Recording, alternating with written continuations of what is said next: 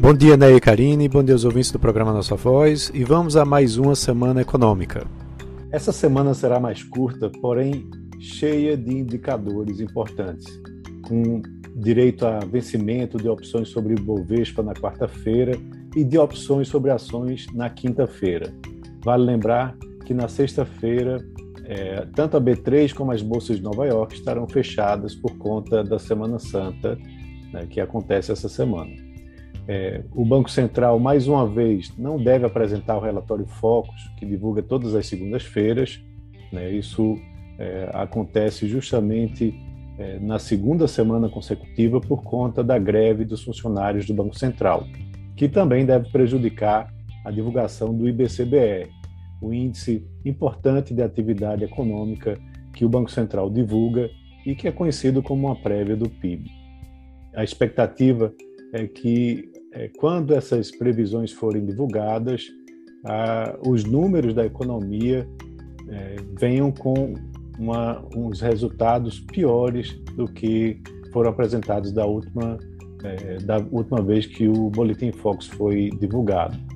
Afinal de contas, o IPCA de março é, trouxe uma elevação de 1,62%, como foi apresentado na sexta-feira, é, superando as expectativas de inflação, e a Selic deve ficar acima dos 13% quando for divulgado, quando o Boletim Focus for divulgado novamente.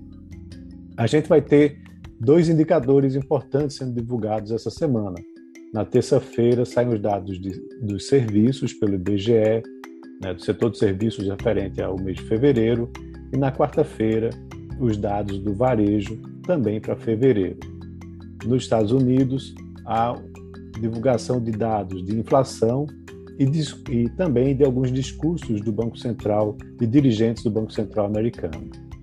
É, logo no início da semana, a gente vai ter justamente a divulgação de um discurso de, um dire, de dois diretores, né, o Rafael Bostic e o Charles Evans. Na terça-feira, sai a divulgação do Índice de Preço ao Consumidor, o CPI, referente ao mês de março. E também na quarta-feira sai a, é, a, PPI, que é o índice de preços ao produtor né, lá dos Estados Unidos.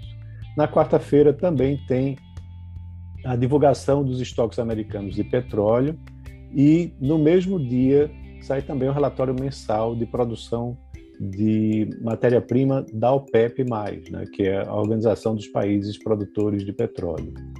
Na semana passada, vale lembrar que o preço do petróleo, de certa forma, ficou arrefecido né, depois que alguns países liberaram suas reservas, tentando compensar os efeitos do embargo ao óleo russo.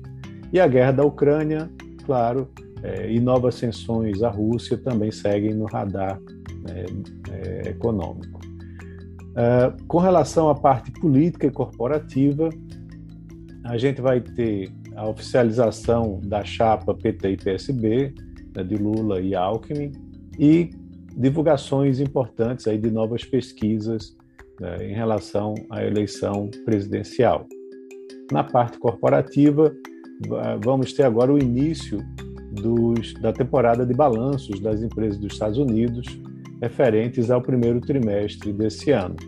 Aqui no Brasil, é, a gente tem um evento importante que é a Assembleia Geral Ordinária da Petrobras, que deve eleger o novo conselho né, e também validar é, os nomes indicados pelo Ministério de Minas e Energia para a presidência da companhia, que é o José Mauro Ferreira Coelho, e para a presidência do conselho, que seria que vai ser o Márcio Andrade Weber.